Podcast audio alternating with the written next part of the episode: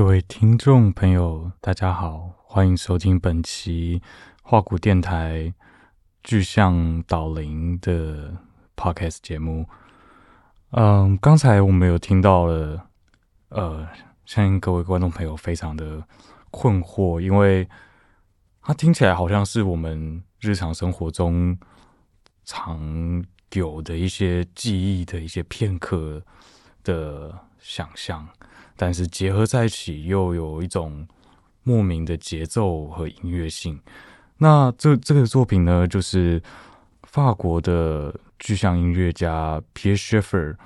所制作的一首曲子，叫《地铁练习曲》。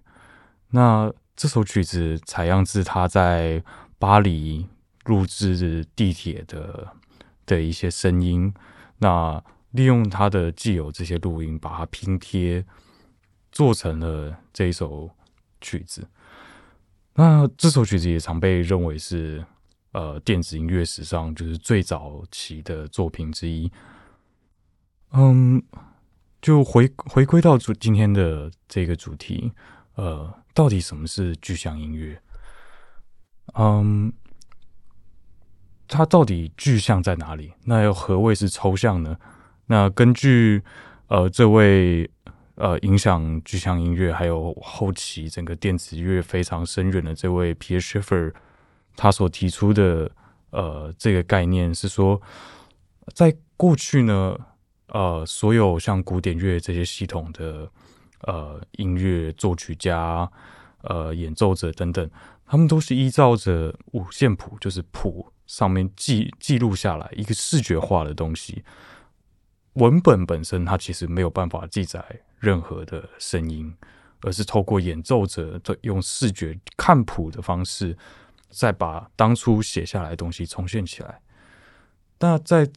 这样子的过程中，其实音乐成为了一种抽象的东西，因为谱本身并不代表着呃当初那个声音的原貌，它是一件抽象的东西，而透过演奏让它具象化，但是。在录音技术呃被发明之后呢，我们可以透过从最早的 Reel to Reel 的呃盘带式录音机，然后到后来常见的卡带、黑胶、CD，呃，甚至还有可能少部分听众记得 MD 这个东西，那到现在随手可得，连手机都可以做即时录音这些动作，而这些录音下来的东西。它仿佛和原本当初的那个声音切断了，成为了一个独立的个体一样。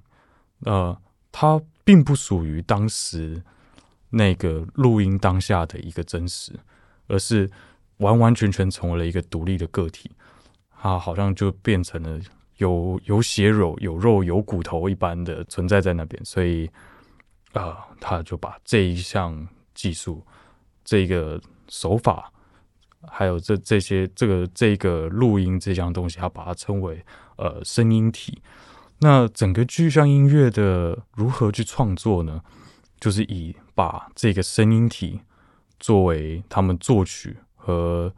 呃演奏的一个工具，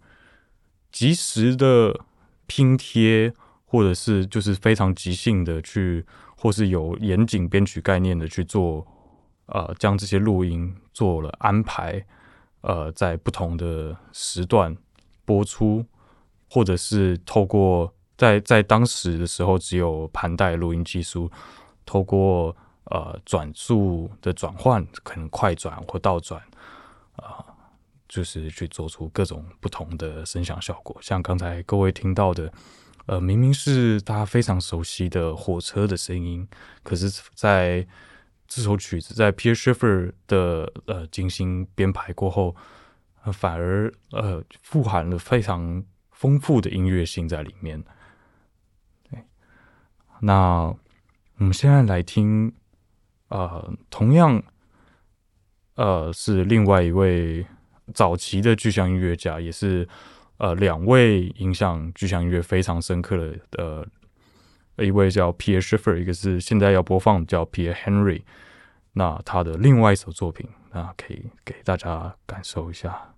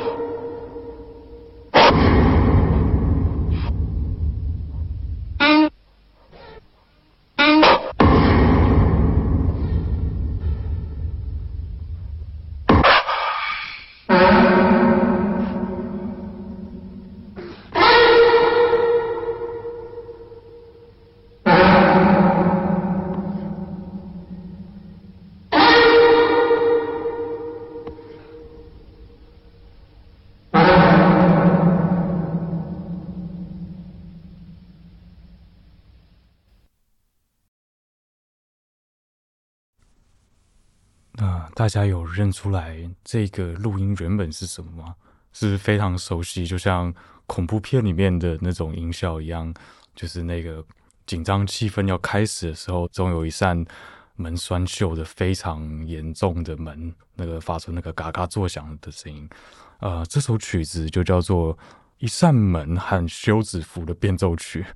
啊，顾名思义，它真的就是录录制了那些门的声音，然后。呃，加以调变，刚刚可以听得到是，他做了非常多残响和那个速度变化的效果，那就制造出来一些非常丰富的音效，而且啊、现在听起来这些东西可能非常的啊、可能单调，或者是想说，啊、呃，这是非常简单、唾手可得的东西，但在当时这是非常呃先进、非常前卫的技术，就是。这些早期的具象音乐家或是电子音乐家，无论是像呃 Pierre s c h a f f e r 或者是 Pierre Henry，或是像这两位是法国的，像还有像德国的像 Stockhausen 这些人，他们其实受到的是大量的国家的帮助。呃，早期这些作品需要完成，都得跟进到国家级的广播电台里面去做后置等等的，就是在这当时是非常先进而且难能可贵的技术。呃，我们听到的第一首 Schaefer 带来的作品是啊，一九四八年。呃，Henry 这首比较稍微晚一点，呃，是一九六三年的版本。对，就现在大家以为可以唾手可得的东西，就在当时是非常非常的不容易。那听完这首这两首啊、稍微简单的作品之后，呃，我们来听一首由呃同样在法国发展跟常驻法国的一位呃意大利裔的作曲家叫 Luc Ferrari，那我们来听一下他的具象音乐的作品。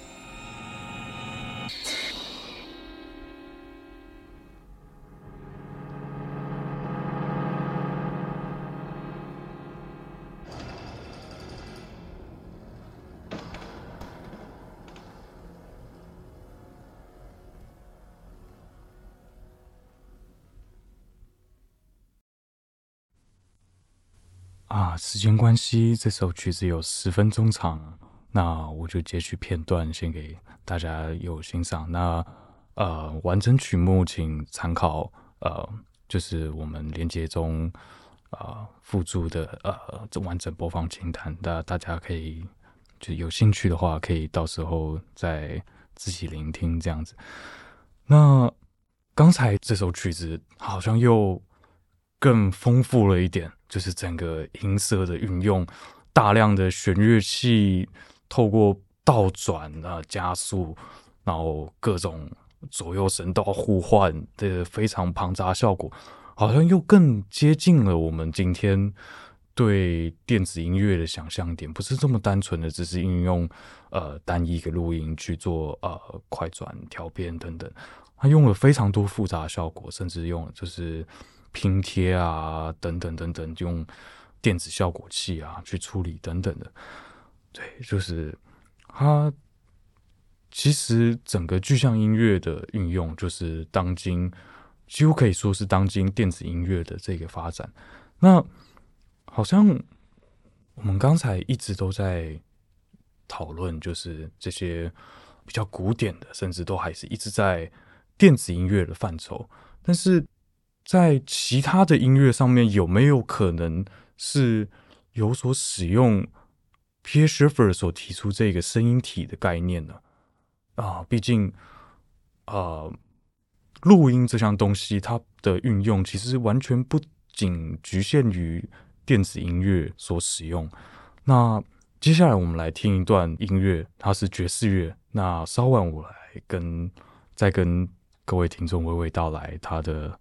来由等等。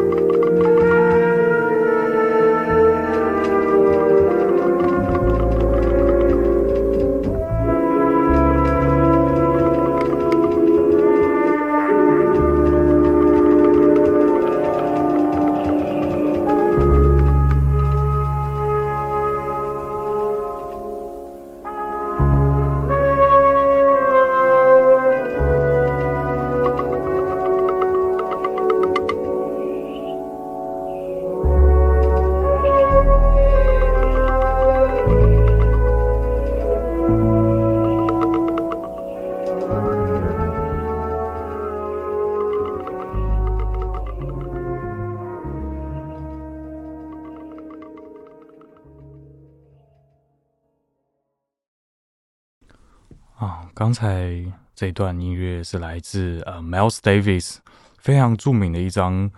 现场专辑嘛，叫做《Live Evo》啊、说是刚才对“现场”这个字有一个打了一个问号的感觉，其实是因为呃 Miles Davis 他在制作这张专辑的时候，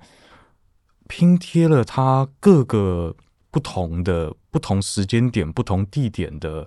现场演出录音，